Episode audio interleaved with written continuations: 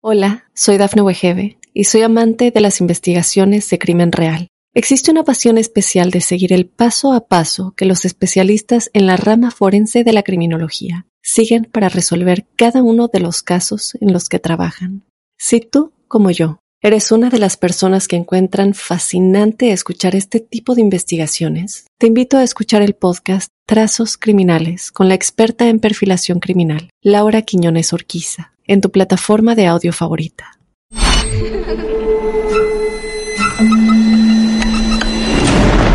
Los seres vacíos nos observan. Hasta hoy se registran muchos reportes de actividad paranormal en él. Veo cosas que no puedo explicar. Hay alguien sentado en esa silla. Está aquí.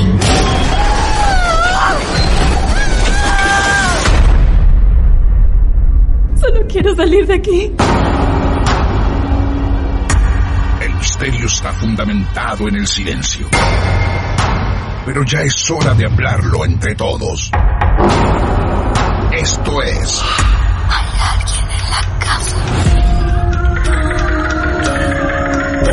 Martes de Misterio. Es divertido asustarse a veces, ¿no?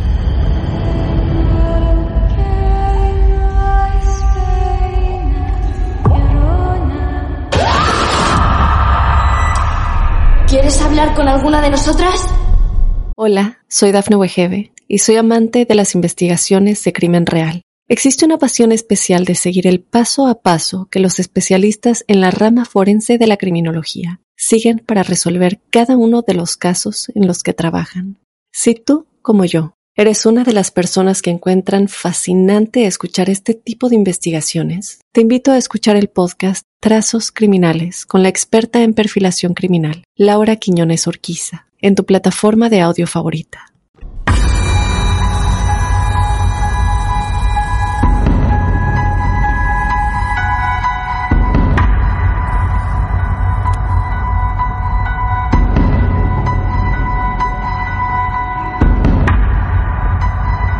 Hace un par de martes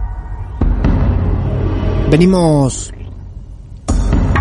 recolectando en la noche historias que tienen que ver con el laburo de uno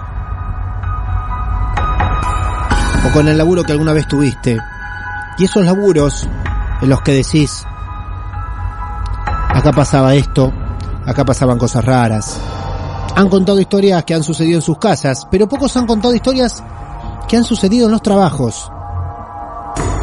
Hace un tiempo, como les decía, visitamos una fábrica en Colombia, imaginariamente, a través de un llamado telefónico, donde el protagonista nos contaba cosas que pasaban allí, por muertes que se sucedían allí. Terrible. Y entre los que se han anotado muy amablemente para contar sus historias, Lo tenemos a Sebastián, que dijo, tuve un par de laburos. Y en esos, cosas raras pasaron. Buenas noches, Sebastián. ¿Cómo le va, amigo? ¿Qué tal? ¿Cómo andás? ¿Cómo anda? ¿Bien? Eh, sí. Charlando fuera de aire con vos, me entero que hay dos historias de dos trabajos diferentes donde Sí. sucedieron cosas. Vamos a la más lejana en el tiempo. La primera que ocurre. ¿En qué año fue? Y eso fue en el 90, ¿Vos tenés cuántos años, Sebastián? 47. ¿Dónde naciste? Eh, en Buenos Aires. Bien, ¿y te viniste acá? ¿Cuántos años tenías más o menos? Y tenía 8 años. Eh, ¿Y los dos casos que vas a contarnos, las dos historias ocurrieron acá en Mar del Plata? Las dos sí, acá. Bien, seguimos sumando entonces casos de la ciudad. Vamos al año 90 entonces. Terminaste la escuela técnica y allí por el 90 encontraste un laburo. Eh, sí, yo fui a trabajar de electricista y Ajá. laburo en una fábrica de paleta padre. En una fábrica de paletas de paddle. ¿Y tu laburo ahí cuál era? Eh, en este momento, hacía de todo un poco. Empecé lijando, después agujereaba paletas, después pintaba.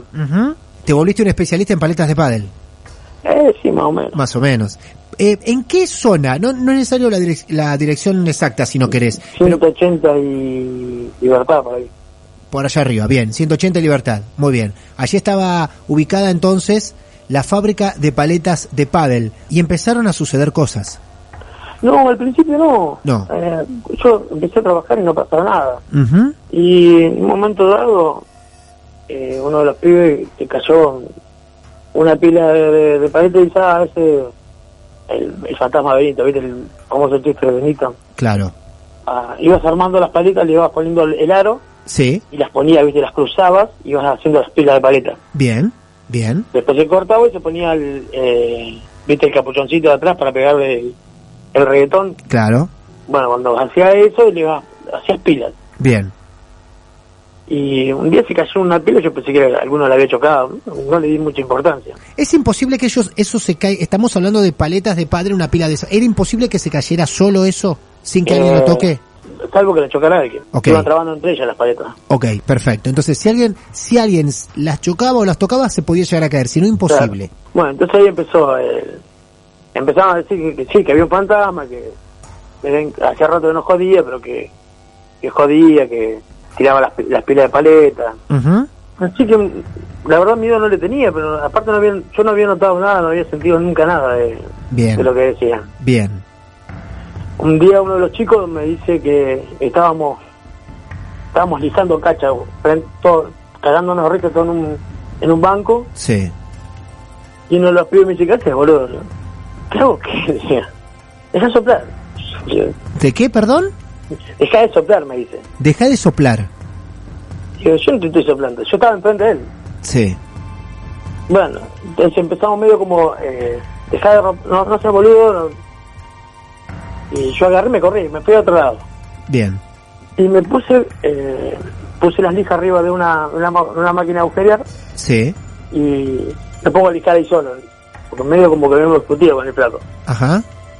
Y eso que estaba, estaba lijando yo, se vuelan las, las lijas hacia, hacia mí, ¿viste? Yo, uy, la puta madre. Vos, para, para, para, para, para, para. ¿Estaban las lijas donde? ¿Sobre la mesa? Las lijas, ¿viste? Las, eh, las Sí. lijas de, de lijar, las, Sí. las hojas de lija. Las hojas de lija, las claro. apoyo arriba del, de la máquina de agujerear, Sí. las lijas se caen como si hubiese soplado viento, ¿viste? Se me caen. Claro. Hacia vos, hacia tu cuerpo. Claro, entonces Claro. yo agarro, levanto las lijas y le pongo un pedacito de madera arriba pensando que era el viento que les había tirado. Claro. Y se me cae la lija Con la y madera. No. La maderita vuela. Entonces me quedo paradito así, quietito, no Y mirar para todos lados, ¿no? Claro. Eh, a ver qué carajo era lo que pasaba. Sí. Y agarré todas las cosas de vuelta y me fui al... a donde estaban los otros chicos. Claro. Dice, ¿qué te pasa? No, le conté lo que pasó, uh, boludo, eh, lo conociste a Benito. Claro. Ah, Bueno, se hincha las pelotas, le digo, no, sí, sí. Y Sí. de, de ese día empezaron a pasar cada vez más cosas. Y una, una tarde estábamos, estábamos tomando mate, habíamos, ya habíamos comido, ¿viste? Y estábamos tomando mate. Y uno de los flacos dice, ¿viste eso? Y digo, no, no vi nada. Y fíjate al fondo, allá al fondo. Y empiezo a mirar hacia el fondo y había como una sombra. Que saltaba de una máquina una, un tupí, Sí. saltaba al otro. ¿tá? Y saltaba al otro, ¿viste? Esa sombra se, como- se movía. Claro, era un, ¿viste cuando ves la sombra que Sí. se mueve en la pared? Claro. Bueno, era algo, parecía que alguien estaba saltando, algo estaba saltando de, un- de una máquina a la otra. Qué mierda, salimos, salimos cagando, nos fuimos a, afuera, eh, lo llamamos al dueño, le dijimos lo que pasaba, bueno, eh, el para, hombre este, para, para, vos lo llamás al dueño y le decís, hay una sombra que salta de una máquina a la otra. sí, él ya sabía. Y yo, ¿cómo ya sabes? Sí, Apa. yo te vi el otro día cuando se te cayeron las lijas encima, te vi. te cagaste todo, sí, le digo, pero ¿qué? No sé. Entonces la mujer de él Sí. se va a ver una, una curandera. Ah, bueno. Que- Llegaron a ese punto de ir a buscar a alguien para, como para que limpie un poco el lugar, algo. Mirá vos. Claro. Sí. Y no me puedo acordar el nombre, Sarita creo que se llamaba la señora. Eh, entonces va esta mujer ahí al, a lo de esta señora y le dicen que, que sí que era el espíritu de un de alguien que había fallecido ahí, Claro. pero hacía mucho tiempo y que no se había ido, que estaba ahí que y que se cuando se sentía invadido empezaba empezó a hacer eso de hacer volar la- las paletas, una Ajá. vuelta empezaron a volar las paletas como si vos las agarrás y las tirás de un lado para el otro. Vos me estás jodiendo, no puede ser eso. ¿En serio? fue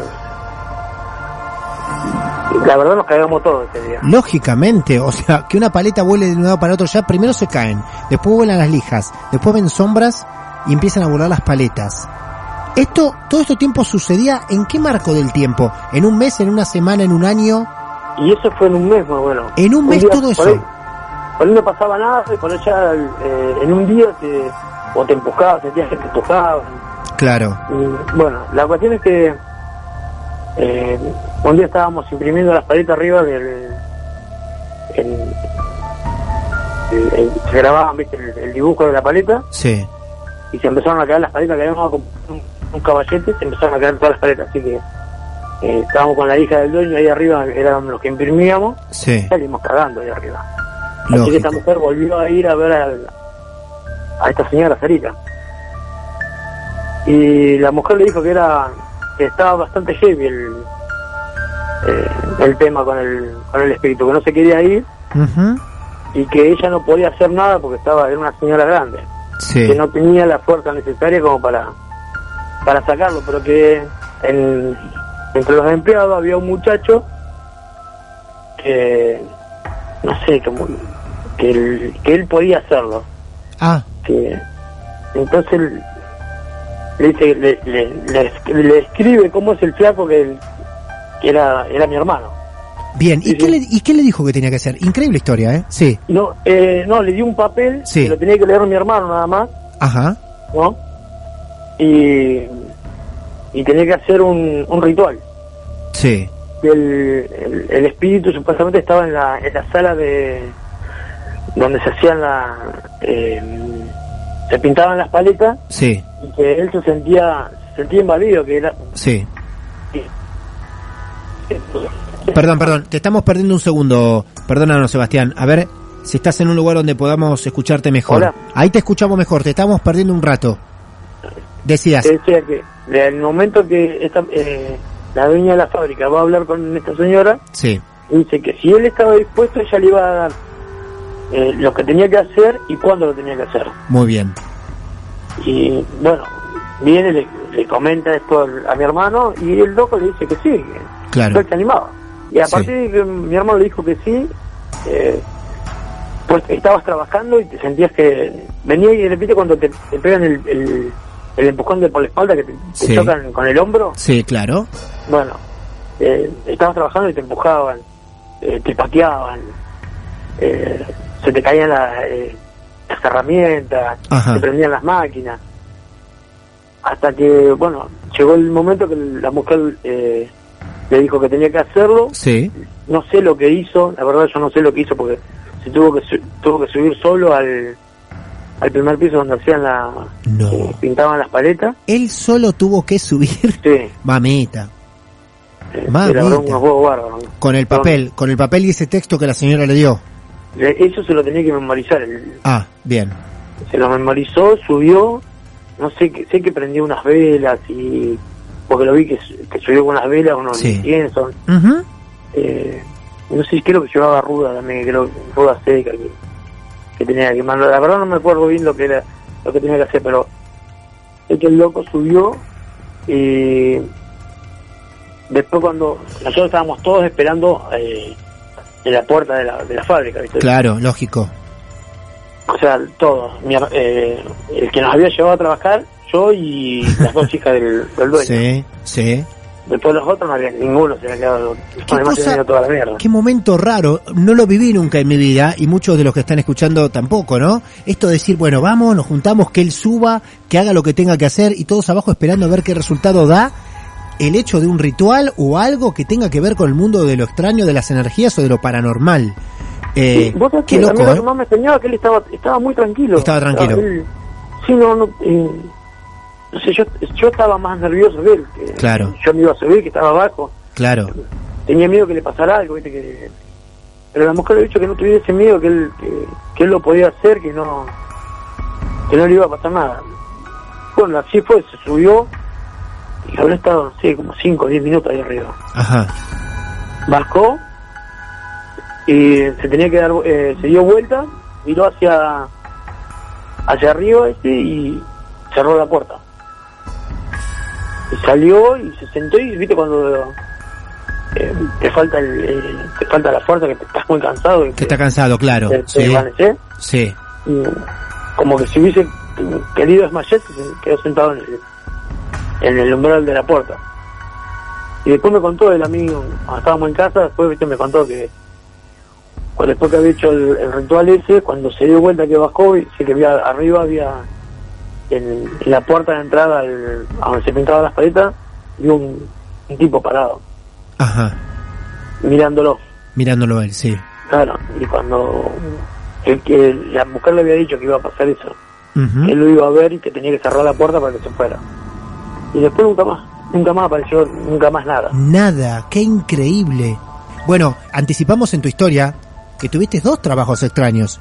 Uno fue este, el de la fábrica, incomodísima historia, sobre todo tu hermano involucrado en la limpieza del lugar, increíble. ¿Y cuál es la segunda experiencia que tenés?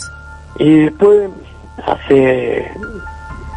en el 2005, por ahí entré a trabajar en, en el peladero de pollo. En el criadero de pollos. Sí, Ahí en, en el parque industrial, ¿viste? De- sí, del, del peladero del supermercado de acá Mar del Plata. de Toledo.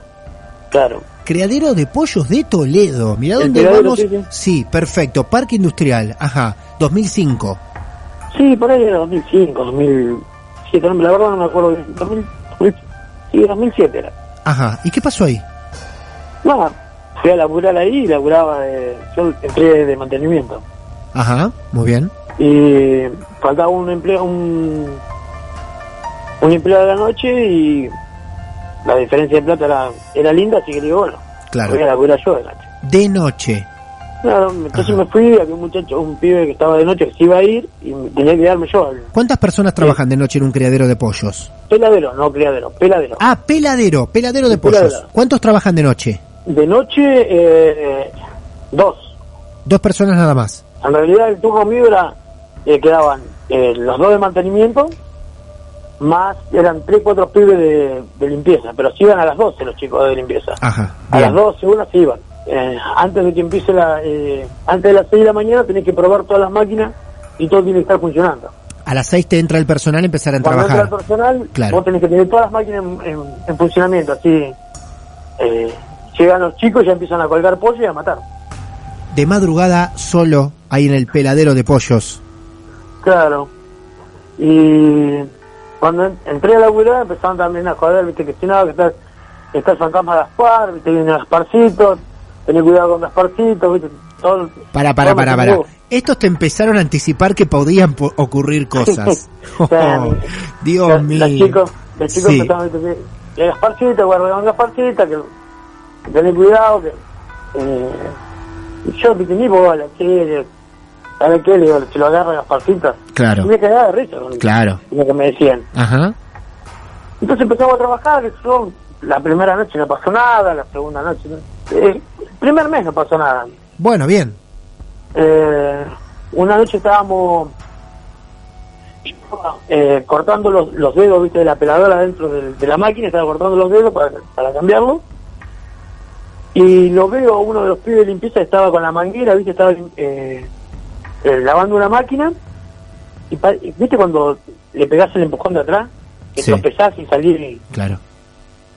y lo veo que le pasa, yo digo, pensé que, primero pensé que se había tropezado, se había enredado con la, con la manguera. Claro. Y Sí. el loco larga la manguera y sale cagando. Se va. Yo seguí Dios. haciendo lo que estaba haciendo me, Sí.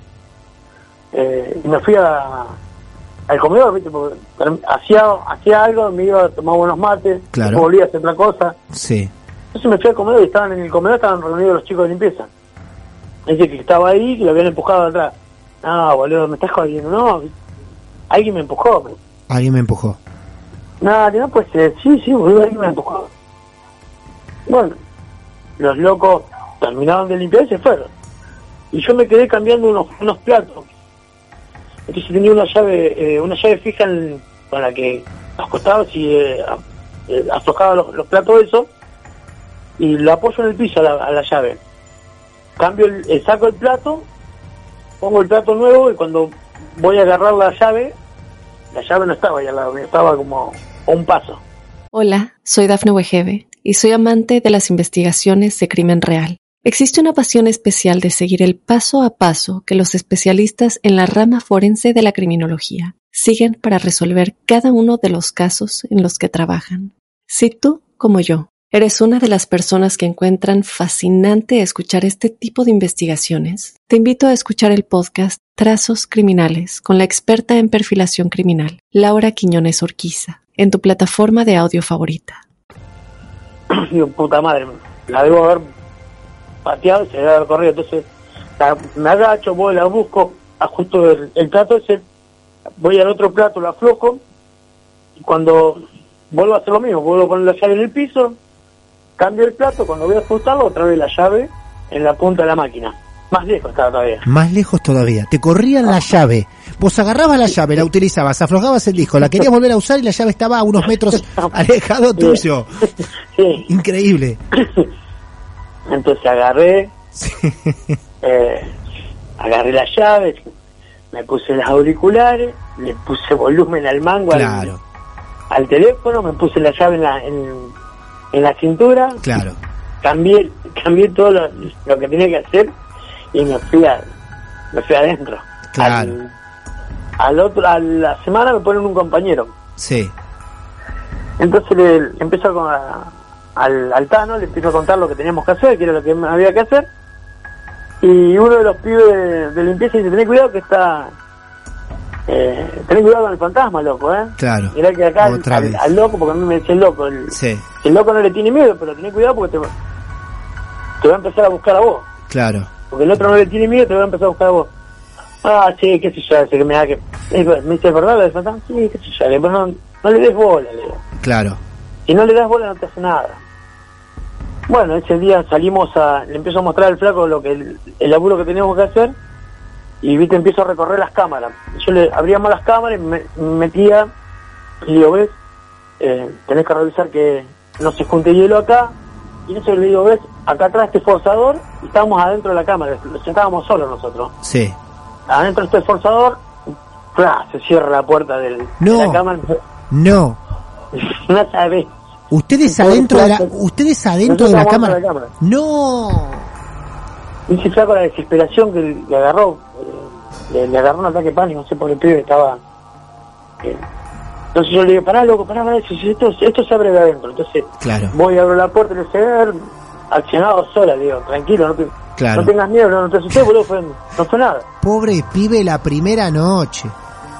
Entonces el saco, bueno, dice, bueno, está bien. Sí, pero no, eh, no será el fantasma. No, boludo. Claro. que- Le digo yo. Digo, No será el fantasma, ¿no? Claro. No, boludo, no, eso te lo dicen para que te cagues, nada más para Claro. que a mí también me hicieron lo mismo, pero yo no le doy bola. Claro. Entonces nos vamos a laburar, le digo, le explico cómo era lo de cortar los dedos. Ujú. Digo, vos cambiás los dedos de la, de la repasadora, yo cambio los dedos de la, de la peladora. Sí. Y estaba cortando los dedos de la peladora, yo viste, y, ah, lo más rápido posible, para terminarlo rápido el laburo. Sí. Y por allá, viste, como yo tenía los auriculares puestos, no lo escuchaba. Sí. Me doy vuelta y lo veo que el flaco sale, se tira así de panza por, por abajo de la, de la y sale echando puta para donde estaba yo. Y digo, ¿qué te pasa, boludo? Me me soplaron la nuca, boludo. No. Te juro por Dios, me soplaron la nuca. Salimos, yo también me cagué, Claro. salimos los dos, nos fuimos al comedor. Claro. Y, y estábamos ahí en el comedor y digo, boludo, tenemos que hacer laburo, no nos queda otra, tenemos que hacer laburo porque Claro. mañana tiene que arrancar. Sí. Entonces le vamos a hacer una cosa, estamos los dos juntos, ponete los auriculares tranquilos, Los dos con y la- vamos y lo hacemos los dos uno al lado del otro. Así que no, empezamos a laburar y Claro. vamos, yo iba, iba al- a las cámaras, el flaco iba conmigo a las cámaras, iba Sí. al- a los compresores, el flaco conmigo a los compresores, iba a- después no sé, yo después me fui de Toledo, nunca más, Claro. nunca más volví a verme con ninguno de los chicos. Pero Eh, igualmente, para todos los que llegaban, como te estaba de día Sí. ya se, se contaban que que se había muerto un, un, un operario ahí que era Bueno, claro, eso es parecido a lo que nos contaron ya de la fábrica de Colombia. En una fábrica eh, metalúrgica en Colombia ocurrieron varias muertes y eso derivaba que queden ahí las energías o lo que sea dando vueltas en, en el lugar. ¿Hoy de qué labura Seba, si se puede decir? ahora manejo un remix Manejar Remy. Bueno, a veces mirás por el retrovisor, el espejo retrovisor y ves a alguien sentado atrás, ¿no? eh, No. una sola vez me pasó ¿Una sola vez viste algo? sí cuando ca- sí. cambié de auto que el fulano que manejaba el auto se había muerto y me pareció que estaba ¿Te pareció verlo sentado atrás? Sí, me Qué feo un es. cagazo bárbaro. Qué feo eso. Tenemos, esto te lo preguntaba porque en la, en la noche a veces recibo mensajes de, de alguno que está trabajando en este momento y diciendo tengo miedo de mirar por el espejo o alguno que diga, che, vos sabés que sentí que alguien me respiró del asiento de atrás o No, alguien no, que me hablaba en el asiento de atrás.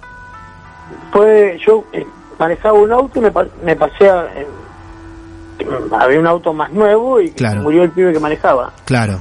Y la dueña del auto dice, Seba, te dice, te voy a dar el auto a vos. Bueno, joya, espectacular. Y yo trabajaba de día, pero ese, no sé por qué motivo empecé, me quedé hasta más tarde. Eran, ah, porque lo escuchaba usted. Mira qué bien. Y volví, volvía de un viaje que de por allá atrás y miré por el espejo y estaba, yo te puedo jurar por mis hijos que estaba, el- lo, lo vi a alguien sentado ahí atrás, que me llevó un cagazo barro todavía. Qué feo momento. Ese, ese día agarré, corté y me vine a mi casa a dormir. Cagada hasta las patas. Sebastián, es impresionante ¿eh? la colección de experiencias en dos laburos diferentes que, que nos has compartido y nosotros te agradecemos de verdad, eh, porque en este momento sabemos que estás laburando y paraste un rato para charlar con nosotros y contar estos dos casos. Lo de tu hermano comprometido es muy fuerte de verdad y después con el peladero de pollos laburando de noche también. Así que Seba, gracias por confiar en nosotros, todos sorprendidos aquí. eh, y no nos pudimos despedir casi, mirá. Murió el teléfono. Justo.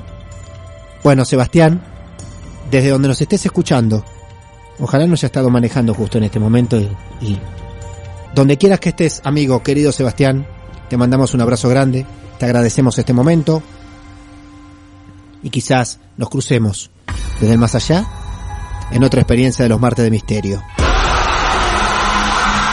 Esto es de Misterio. Es divertido asustarse a veces, ¿no? Basado en hechos reales. Hola, soy Dafne Wegebe y soy amante de las investigaciones de crimen real. Existe una pasión especial de seguir el paso a paso que los especialistas en la rama forense de la criminología siguen para resolver cada uno de los casos en los que trabajan. Si tú, como yo, eres una de las personas que encuentran fascinante escuchar este tipo de investigaciones, te invito a escuchar el podcast Trazos Criminales con la experta en perfilación criminal, Laura Quiñones Orquiza, en tu plataforma de audio favorita.